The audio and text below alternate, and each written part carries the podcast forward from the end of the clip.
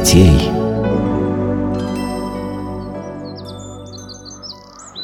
Вань, смотри, к нам идет Максим. Тогда готовься, Василиса. Будем играть в войну.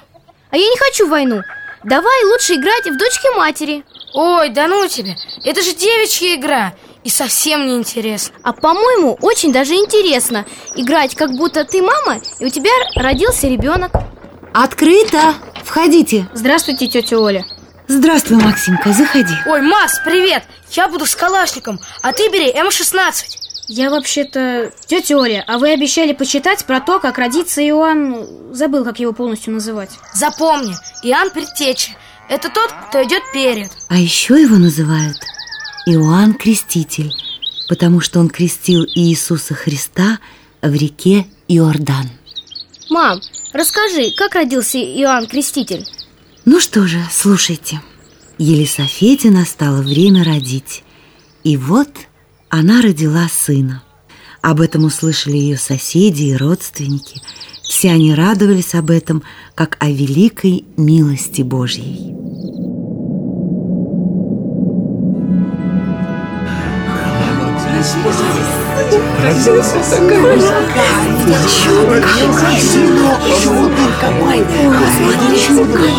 Хвала Господу! У Елисаветы родился сын! Никто уже не думал, что она сможет родить. Хвала Господу, что послал ей сына. Да, Елисавета, согласно нашему обычаю, ты назовешь первенца Захарией, как отца. А что такое первенец? Это значит первый ребенок Я что, тоже первенец? Да-да, слушайте Нет, он будет назван Иоанном Но ведь нет никого из родни твоей, кто бы носил такое имя. Давайте спросим у самого Захарии, как назвать младенца. Да, Захария, скажи нам, какое имя нужно дать твоему сыну? Он не может ответить. Он уже 9 месяцев как онемел. Мне кажется, он просит дощечку для письма Да, скорей, дайте ему дощечку, скорей, Давайте, давайте Вот, Захария, возьми, напиши имя твоего сына.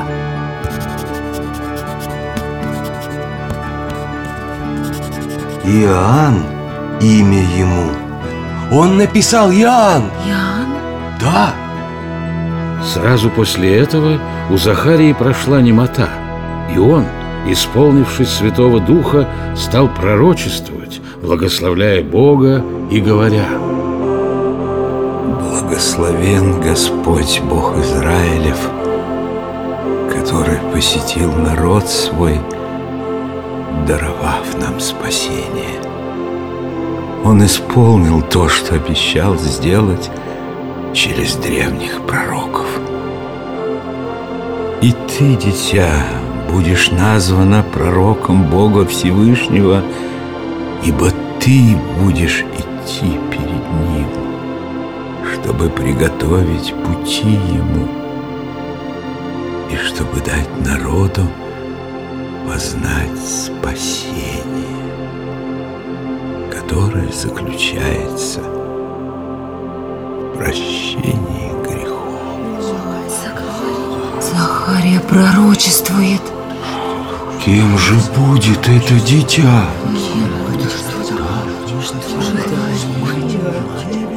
И поняли все, что свершилось великое дело Божье. По всем окрестностям Иудеи об этом шла молва. Видя особые обстоятельства рождения младенца Иоанна, люди с изумлением говорили, кем же будет это дитя?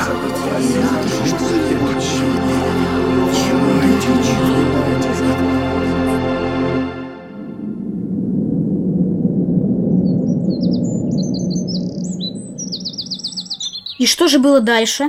Младенец Иоанн возрастал и укреплялся духом и силами, и был в течение многих лет по премудрому промыслу Божию сокрыт от всех в пустыне до дня своего явления народу Израиля.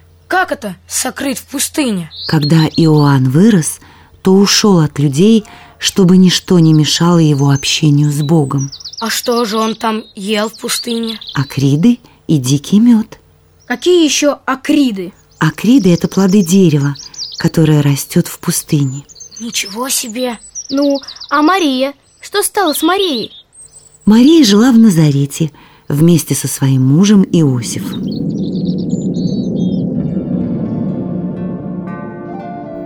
С течением времени праведный Иосиф не мог не заметить, что обрученная ему Дева Мария ждет ребенка.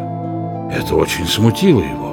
По иудейским законам женщину, которая нарушила супружескую верность, следовало с позором изгнать из дома. Он что, подумал, что Мария зачала от другого мужчины? Да, ведь трудно в таком случае поверить в чудо. Хотя в этот раз именно чудо и произошло. Но Иосиф был праведным человеком и не желал бесчестить свою обручницу. Поэтому он решил тайно отпустить ее. И вот когда он только подумал сделать это, во сне ему явился ангел Господень и сказал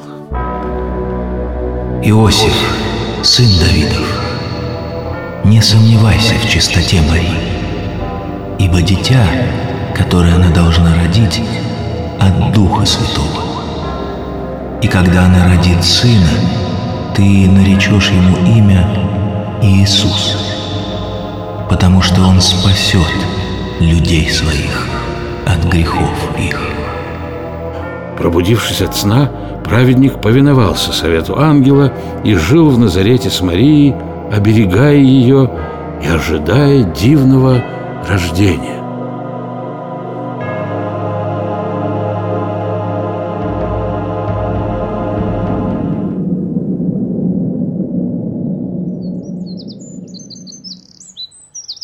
Хорошо, что Иосифу приснился ангел, а то бы он мог выгнать Марию из дома. Ангел не приснился, ведь присниться может все, что угодно. Ангел явился Иосифу во сне, а это совсем другое. Иосиф во сне видел настоящего ангела. А как родился Иисус? Наверное, тоже было что-то чудесное.